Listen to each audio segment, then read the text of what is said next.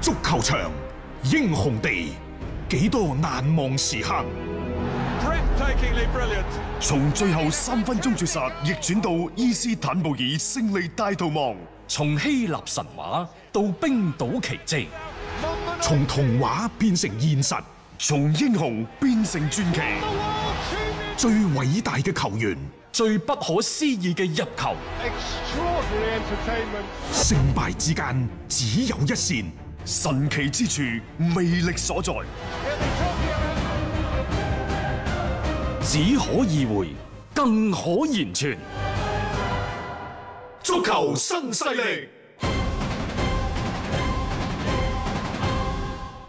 翻翻到嚟下半 part 嘅足球新勢力嘅特別版本嘅節目啦，咁啊將會同大家呢亦都係直擊翻呢就係中超聯賽第十三輪嘅賽事，有廣州恒大呢對住呢江蘇蘇寧易購嘅呢一場比賽嘅直播室嘅現場啦，除咗大雄之外啦，亦都夥拍翻呢滿球紅嘅盤神啦，上嚟同大家一齊咧睇翻呢一場嘅比賽嘅。係咁啊，暫時咧就上半場三十三分鐘左右噶啦，咁啊暫時嘅比分就係零比零嘅，啱啱喺半點報時嘅嗰個時間段啦，咁就喺江蘇蘇寧嗰邊亦都有一次嘅反擊嘅機會啦，迪西拿嘅一記嘅施射啦，就幾乎呢係可以敲開大門嘅，即係僅僅偏出嘅啫，所以可以睇到啦，其實就一個嘅進攻方面嘅威脅性啦，咁就江蘇蘇寧喺呢個嘅上半場啦，嗯係會更加多於廣州恒大嘅。係，雖然就話嗰個十二碼冇吹到，因為吉祥嘅手球在先、嗯啊，但係其實已經係非常之咁大聲咁樣敲響咗恒大嘅警鐘嘅。啊，咁啊，同埋我哋今日雖然話成日講嗰個場地嚇、啊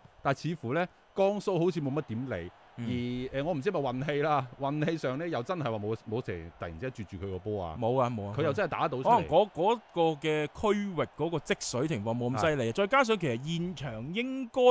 係停咗雨吧，係啊，係停咗雨啊！即係你見到啲水，你冇可能一路咁積住喺度㗎，係 佢唔係個盤嚟㗎嘛，係佢始終會向外去卸咗啲誒積水嘅，係咁可能就隨住呢個比賽嘅誒呃環境唔同啦，咁佢嗰個積水嘅情況亦都會有所改善。係的而且確係改善咗，我哋見到啲水花細咗，嗯嚇咁，但係都係有嘅都算都係嚴重嘅，都係有總體嚟嘅，講都係係有嚴重嘅。個個波其實某部分區域嘅啫，你睇到嗱，即係近鏡你睇到有啲地方其實已經係即係浸到淋晒、哦爛咁樣樣嘅一個嘅情況㗎啦。我覺得恒大如果真係想贏波呢，佢呢場波可能啱泰斯卡打，啊因為我哋啱先有一個總結就係可能入波要靠死球呢場波，係尤其是係恒大。如果泰斯卡喺呢啲收穫場地裏邊用佢嘅遠射，可能會係施展到更加多嘅誒、呃、機會。嗯，因為今日恒大呢一個呢，就四一四一嘅陣容啦嚇，誒、踢起身呢，就當然啦唔係咁順，由於就場地各方面，同埋佢哋今日真係打得比較簡單嚇、嗯啊因為我成日講就係恒大會唔會真係因為場地打得咁簡單，定係賽前簡立華路嘅部署就係今日想打簡單啲，嗯因為誒、畢竟洛國富同艾克森以佢哋嘅衝擊力呢，喺中超嚟講仲係夠嘅，反而你又打得太細呢，未必有對面啊馬田斯啊嗯同埋啊特西拿咁擅長。係。咁啊，睇翻啦，呢邊有阿不都海米提啊喺右邊路嘅位置啦，就抌翻個教球球出嚟嘅。咁啊，繼續啊，啄去前面揾自己隊友。嗱，反正喺球場啊，係即係大家轉播畫面最近嘅呢一邊呢，係右邊，啊，誒蘇寧嘅右邊。嗰啲積水啊又好犀利嘅，成條河咁樣嘅，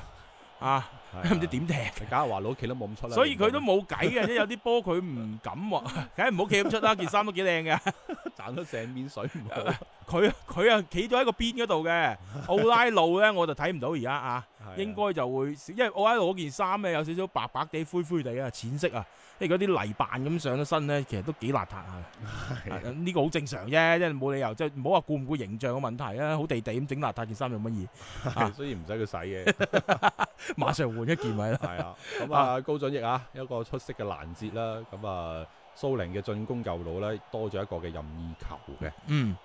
咁啊，今日咧就蘇寧都幾中意喺誒中路同埋右路咧係打進攻啊，嚇係左路都比較少啲。少啲咯吓，咁啊呢邊見到迪西拿坐咗喺度嘅，嗯應該冇咩事噶啦，係啊，唔好傷啊，可嗯能靠你嘅以後中國隊密謀緊啊吓，係話啊哦恒大同蘇寧傾偈喎，係咩？嗯，哦，將高威特 換去嗰邊，因 為高威特短期內冇辦法啊嘛，係嗯起碼二零二三年之後咁，你嗰咩時候就唔知啦嗰啲吓。咁而家迪西拿係有機會歸化過嚟代表國足嘅話，咁咪即係成班人咪聚集埋喺恒大呢邊咯，哦哦即係平時訓練啊，可唔可以等於國家隊成年都集訓咯。咁江蘇嗰邊啲球迷有好多嘢嘈嘅咁咯，、你呢個大方向，我覺得好多嘢就要大家要 佢哋睇講唔明嘅。講奉獻、講 犧牲嘅。係啊 啦嚇 OK，睇翻啦呢邊江蘇隊，睇下上半場可唔可以開個紀錄啦。如果你就嗰個攻勢而言呢，江蘇上半場入唔到波呢係，有啲可惜嘅。想開紀錄恒大唔好打左邊啊！你睇水多到，哇！佢佢其實就冇嘢㗎，拖得就拖咯，係呢就嗱 嗱啲波嗱真回係翻轉頭啦，唔好回轉啊！一回轉個波真係佢轉住佢保佢連奴等。於好似對住對住嗰氹水去踢嘅啫，而家啊睇翻呢度前邊頂翻出嚟先，繼續係蘇寧呢邊嘅控球嚟㗎。馬連斯啊，想過高咗翼，個波過唔到啊，係咁啊應該係一個界外球嘅，冇錯，嗱角球都少啊，因為啲波唔去啊嘛，係啊，你去唔到底線嗰附近呢，你你想斬翻出嚟咩省眾人嗰啲亦都少嘅。啊，呢場波可能入波少，角球少，我 唔知牌數少唔少啦。啊，解數應該都未有呢個。而家有阿有啊楊立儀有一張。哦係啊，有一張，其他好似未有。咁啊，呃好、多嘢都都即係相對嚟講質量係係會差啲嘅，冇辦法㗎啦嚇。好啊，繼續睇翻呢邊啦。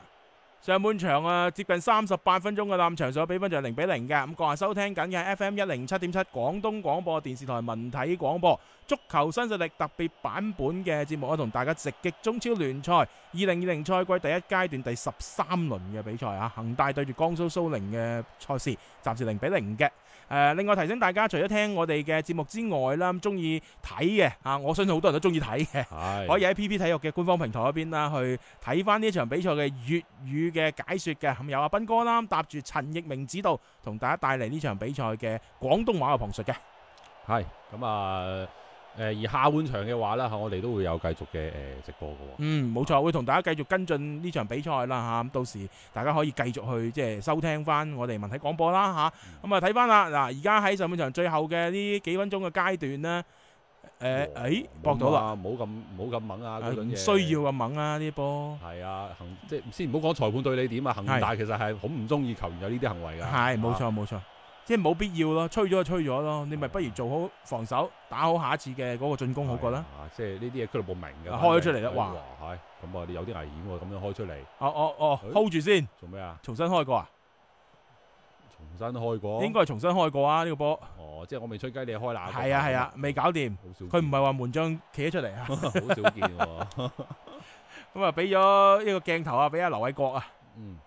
應該係今個賽季第一次喺聯賽上面上陣啦。咁啊，謝鵬飛斬出嚟一個窩里就射。呢個係射得唔靚嘅啫，呢個嚇馬俾連啊斯俾啊，俾啊俾到點噶啦嚇，呢個係應該係練過嘅一個戰術嚟嘅。嗯就係要入就好高難度誒嘅。係啊，因為你係車，即係喺嗰個角球旗嘅附近將個波黐到去呢，就係嗰個大禁區嘅對角嗰邊嗰個 K 角位嗰度。係啊。再迎球路射，中間人馬搭雜，哇！你要射啲咩嘢質量嘅波先可以，嗯真係最終可以搞正上啊！一個見到咁樣角球直開窩里入五就落賓嘅喎，啊，係咯。應該係對曼聯嗰場咯，好耐啦好耐到一二年、一三年嘅啊啊咁啊基本上後尾都好少見到嗱，呢阿個波。盤神呢啲真係犀利啊，如數家珍啊，啊，好嘢好嘢，係嗰啲啊，球經迷典啊嘛，基本球迷我諗都會記得嘅，經典係係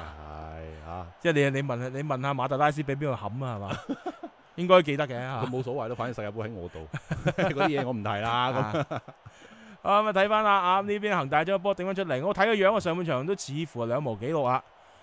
啊，即係蘇寧嗰下開唔到，即係冇嗯點球開唔到紀錄，呢個上半場都難㗎啦。絕對機會嘅話，蘇寧都起碼兩到三個。係大概大概咁上下幅度啦，嚇、啊真係中籠嘅喎嗯呢啲嘢，咁但係就恒大呢邊呢，欠奉啦，一腳嘅射門都未有過。嗯喂，呢場波唔會話踢咗成場都零比零吧？嗯誒，一隻半隻都好啊，睇落就有啲似啊嘛。 嗰嗰個十二碼唔俾啊，睇落就。咁佢但係嗰嗰波冇問題係啊嘅，我都話冇問冇題嘅。辦法啦你要你如果睇成個事件嘅發展嘅話，係絕對冇問題嘅。嗯好呢邊啦，右邊路中間，走埋嚟，哎呦！哇！咁啊呢邊就張紅解圍啊，嗱，其實呢波呢，睇落去好似有一個嘅攻勢咁，但係事實上冇威脅㗎，因為你中間呢係密密麻麻一堆紅衫喺度㗎，你係基本上揾唔到點去比，你純粹就係誒一個齋嘅一個邊路突破，然後將個波扯翻出嚟，嗯漫無目的嘅一個傳中，除非你恒大自身出現咗一啲嘅誒錯誤啊，將個波處理得唔好啊，而俾對方偷雞嘅啫。如果唔係，基本上係冇任何嘅威脅可言嘅。同埋啱先啊特斯拉嗰個嘅誒處境亦都係一對四嘅嗯喺禁區裏邊嗯啊。咁啊最多華卡素就喺禁區嘅葫蘆頂嗰度咧佈住嘅啫。所以話恒大呢場波呢，就你話佢冇咩即係爭勝嘅動力啦，呢、個我唔否認嘅。但係起碼佢哋將個防線嗰方面啦，係做得穩固啲先。嗯係哎我人數優勢係喺度，佢哇！呢頭講完，嗰頭佢突破咗，唉哎落鏟好準啦阿朴蜘蛛啊，嗯，哦哦，又哦越一位先，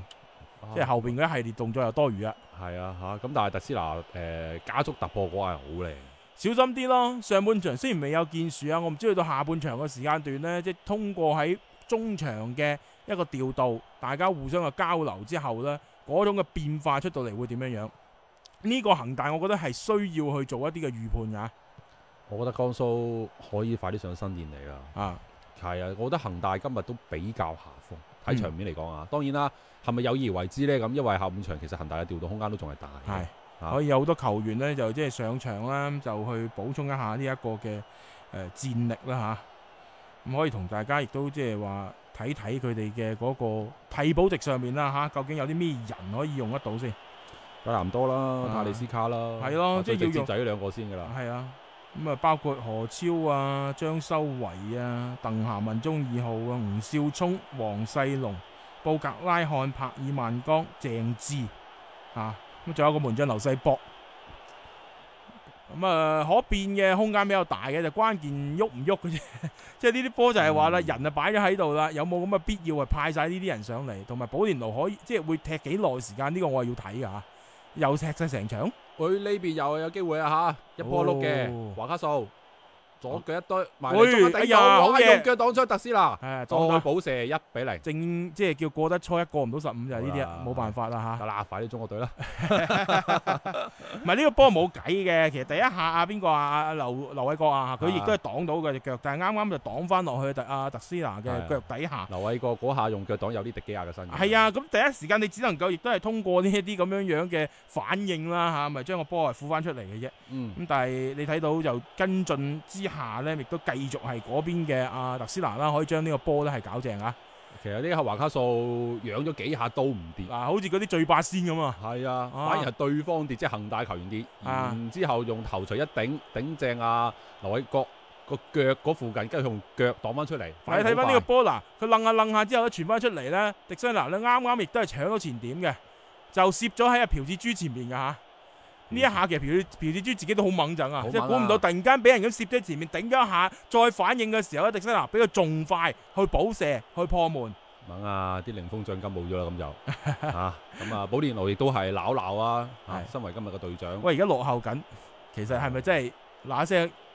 要換人咧？換啊！下半場啊嗱，所以其實恒大啱先，大雄你講，我好認同就係話你今日保連奴正選啦嚇。啊咁如果簡拿華路係預咗俾佢下半場可能六十五分鐘左右。啊換換佢落嚟嘅，咁而家落後一比零啦。嗯你保連奴你冇理由換落嚟㗎，係啊咁即係有焗住佢打晒。咁我咪就係話，咯，你即係嗱補兩分鐘啊，唔係換人啊呢度。係啊呢度啊有有嗰個電子牌喎、 我哋中超真係好好得意嘅喎，啊一搶有場啲喎、啲啊有啲就係嗰啲貼嗰啲紙噶嘛，有時係嗰陣時補補試過有一次係唔知補幾多分鐘甩咗一一 張，咁嗰啲咁啊嘛。係啊，即係我覺得而家呢度又有電子牌嘅，唉、真係得意啊！即係你我講翻就係話呢場波好多嘢你諗落去唔係好通嘅，就係話你點解仲係要堅持去上翻保連奴呢？嗯即即你要練狀態要成嘅話，有冇必要咁樣樣喺呢啲唔算話好緊要嘅賽事上面都仲係堅持去用呢？咁、當然可能保連奴喺度呢，你會覺得個攻守兩邊都更加平衡一啲。嗯啊，佢又可能想試試咁樣嘅陣容，究竟個搭配係點樣樣啊？先過埋呢一關先啦，因為上半場嘅最後尾聲階段，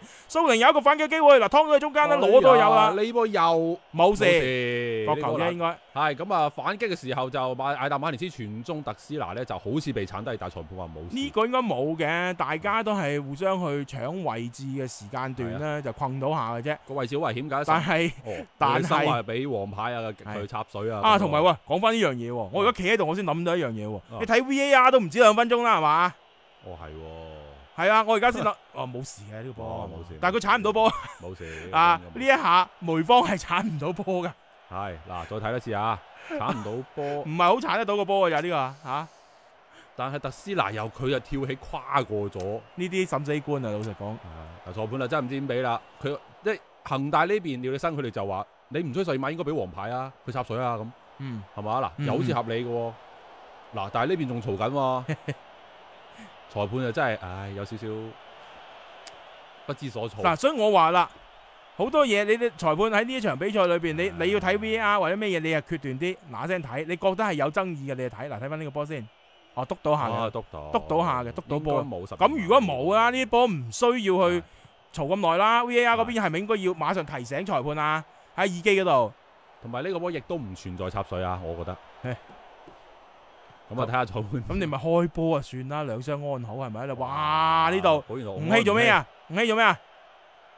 咩事啊？吳曦？唉哇！呢邊哎阿達馬連斯就做咗個睇電視嘅手勢啊，啊其實可以俾黃牌嘅呢個動作。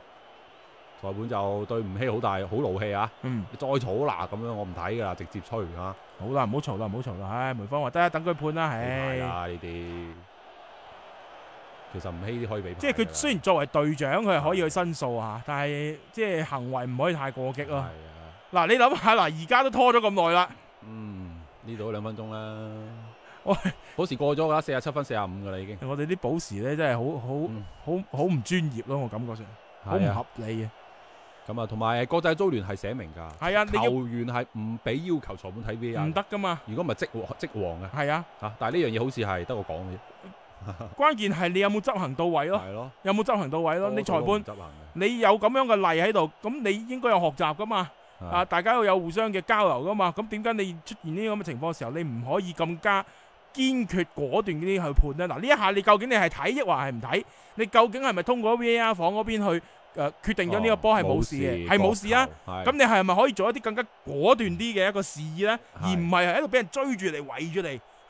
好似係好似唔知點咁樣。所以我話有時我哋國內啲裁判嗰啲權威性唔夠啦，就係同佢平時啲執法嗰度啦軟弱無力係有關係嘅。睇翻你國球啦，冇冇事啊冇事啊，劉偉國接得好實，應該吹完場嘅啩，應上半場哦真係吹，我睇個樣就係啦，係其實完全唔補啊嘅，又係啊完全係，又起碼都補翻一分鐘啦。唉，所以我話呢啲補時咧，係冚棒都係 啊佢話點就點咯，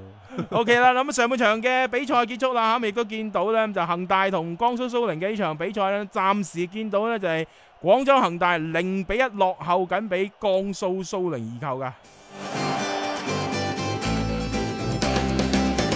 足球新勢力，味道好到極。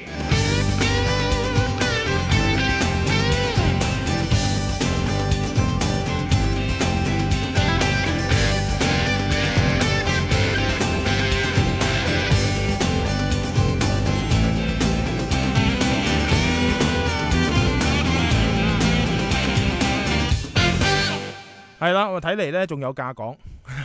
呢個有價講啊！我唔係話佢判翻個點球，而係嗯呢邊嘅江蘇蘇寧由主教練嘅奧拉路為首嘅一批工作人員咧，不依不饒咁樣啦，係同主裁判嘅馬力啦喺度爭拗緊嘅，係啊，誒即係即係覺得頭先嗰下應該判點球，呢個場面呢，我想講翻就上一輪嘅英超，嗯，愛華頓咪大炒咗西布朗嘅，係啊，西布朗咪基比斯攞紅牌啊嘛。嗯嗯跟住阿比利喺中場嘅時候，咪同阿誒裁判嘈嘅，嗯裁判就諗都唔諗，即刻俾咗紅牌俾你，你唔好嘈啊，你唔好煩啦，嗯，你出去啦咁樣 啊。其實啱先阿奧拉羅油嗯，嘈到咁，嗯冇紅都有黃啦吧，同埋吳曦嗰啲講到好似真係想喐手咁噶啦。係，如果唔係保連奴㧬開佢，係嘛？但係裁判就都係視若無睹啊嗯。咁可能呢個就文化上嘅差別咯。係啊，我咁啊我我始終覺得嗱，我係另外一個角度解讀，哦即係裁判好多時候佢自己對於一個判罰上面咧都信心不足。啊佢自己都五十五十，嗯所以佢冇一個足夠嘅底氣啦，嗯去面對對方過嚟嘅一個質疑啊。當然呢個亦都同我哋啲球員好中意圍裁判啦，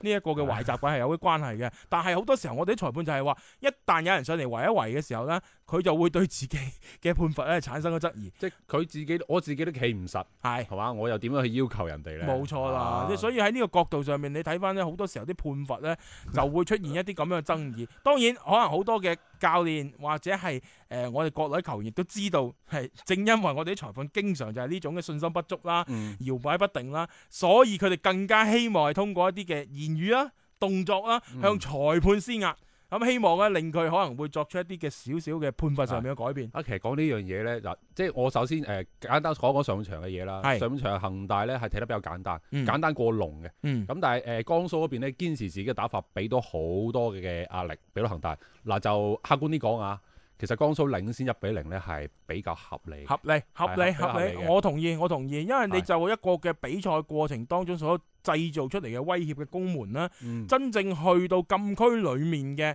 一啲嘅啊攻勢啦，其實江蘇蘇寧係要比恒大係多嘅。嗯恒大有啲乜嘢呢？就係四十五度角斬中，然之後就俾人頂翻出嚟，冇噶啦。嗯啊，前邊洛國富好，艾克森好，基本上係攞唔到一啲嘅中場嘅供應其嘅。實好少見到恒大呢啲咁樣踢法㗎，係真係好似話落後住一波嗯八十分鐘你咁踢就話啫，嗯但佢成場都係落嚟都係咁踢嘅。嗯嗯啊咁啊，同埋呢講起裁判嗰度呢，就真係想同大雄探討下呢一樣嘢嘅。嗯大家知道北京國安嚇、啊前嗰排就同裁判嘈得好犀利啦，係啊，係嘛？嗯咁誒、呃如果你如果大家仲記得嘅話，廣州富力有一場比賽咪對深圳嘅。嗯啊！當時啊冇記錯係誒阿葉楚貴定係嗯常飛啊入嗰個波嗯一比一入嗰個，應該係薩巴嗯嗰波被越位吹，重話越位吹咗出嚟嘅，嗯最終冇計，然之後俾深圳偷到波，迪比你仲攞埋紅牌啊嘛。嗯但係其實嗰個波，如果你喺賽後去睇嘅話呢，嗰條線係打斜畫嘅，嗯，係嘛係啊，嗰個嗰個係交代唔清楚噶啊嘛。冇錯。就誒、呃、雲波學師佢都堅持嗰個波係冇越位嘅。其實嗯我哋作為誒、呃第三方去睇，睇翻賽後嗰啲 GIF 啊，誒、或者係一個嘅誒、呃回放啊，我哋都覺得呢個波睇落真係唔似越位喎。況且你嗰條線打斜畫，係嘛？嗯，你咁樣就判定越位，咁但係喺誒呢件事之後，富力本身由一分或者係潛在嘅三分嗯變成零分，但係喺之後呢，如果富即係點解北京國安佢就可會係咁牢嘈？哇！嗯我唔理，我一定要嘈到上去噶啦！啊，佢嗰個微博打仲叫你寫咩？係啦，咪要申訴啊嘛嘛。係啊，又話不能被咩啊嗯黑咩暗籠罩大地咁，哇！講到咁嚴重，但係我哋富力呢邊呢，就好似啊。啊，即係好似唔知係咪我哋係比較包容啲啦，嗯比較易話為啲 啦。咁啊，啊呢啲呢啲好 難講嘅，可能富力又覺得，唉，算啦，講都係冇用，係咯，啊咁啊，可能真係係啊費事啦。唔啊係同埋誒，如果你講到呢樣嘢，我發散思維咁講嚇啊，因為即係包括大家都知道嗰個職業足球聯盟牽頭嘅係富力㗎嚇。 啊 咁如果有啲嘢，你我講你本身都唔都已經聽啊 對着幹對着幹㗎啦。如果有係呢啲嘢，你又仲嚇炒大鑊嘅話，其實就算啦。始終喺誒一啲嘅規則。一啲個規定底下，咁你咪嗯踢咯。嗰、場波誒出現爭議，咁你咪下一場踢好啲咯。我覺得問題唔大嘅，因為係波嘅話呢，就每一日都有， 每一日都有唔同嘅一個誒賽事會進行。你話呢啲爭議嘅情況好難避免嘅。係，但係你頭先提到嗰個，我補充一點，即係話啊哦嗰個嘅 VAR 嘅問題咧，即係盡可能啊，以後我希望係多一啲嘅角度，多一嗯啲嘅誒畫面可以俾裁判又好，俾我哋球迷啦，更加清楚咁去睇到嗰個場面上面究竟出現咗啲咩事。係嗯咁啊，上半場咧就基本上係咁，咁下半場嘅展望咧啊，我啊覺得呢場波係啱泰斯加踢嘅，係，因為其實你我哋講到江蘇蘇寧咧踢得係比恒大稍為好啲，但係其實絕對嘅掌控權亦都唔喺佢哋嗰度嘅。嗯總體嚟講，我覺得雙方都仲係比較亂嘅。其實比較亂啲嘅話呢，好似阿泰斯卡呢啲咁具個人能力、咁有神來之筆嘅一啲嘅球員嘅話呢，嗯我覺得係啱佢踢。並且泰斯卡咪急住證明自己嘅。嗯，簡拿華龍咪好想成日都想機會俾機會泰斯卡嘅。嗯咁呢、場波相對嚟講勝負關係唔係話十分重要嘅情況下，又好似啱佢踢嘅話呢，嗯我認為泰斯卡呢一場波可以上。咁你可以換嘅人就多啦，係冇譬如錯啦袁炳浩啊等等，你都可以去嗯，換。即係要睇調整咯。我又覺得下半場可能個故事同上半場會有所唔同啦，包括江蘇蘇寧嗰邊肯定唔收噶啦。嗯你而家收呢，就俾恒大咁撳翻轉頭呢，你唔知幾時會俾人扳平噶嘛。和波對球隊衝擊聯賽嘅啊呢個小組嘅第二名啊係不利嘅，嗯所以佢一定係全力去爭勝咯。所以喺呢個角度嚟講呢，我會幾期待翻下半場呢，就雙方嘅嗯一個嘅表現嘅。啊咁啊提醒大家啦，咁稍後啦咁就喺七點之後啦，就會進入到滿球紅嘅節目時間啦。係啊咁到時都會同大家繼續咧就睇翻呢一場嘅比賽啦，並且稍後啊同阿本神佢哋啦，咁都會可能就今晚嘅一啲嗯比賽嗰邊啦，係會有一啲嘅啊前瞻啦、啊係分析等等嘅，咁大家亦都可以繼續收聽嘅喎。誒呃一陣間大神同埋成樂都會上嚟，我哋嗯幾個人一齊一齊傾傾。今晚有場咧大戰啊，係冇錯拜仁對西維爾啊超霸杯啊嘛係嚇，啊咁、我哋足球新勢力就聽日嘅傍晚六點鐘咧再同大家大家傾過啦，我哋聽日再見啦。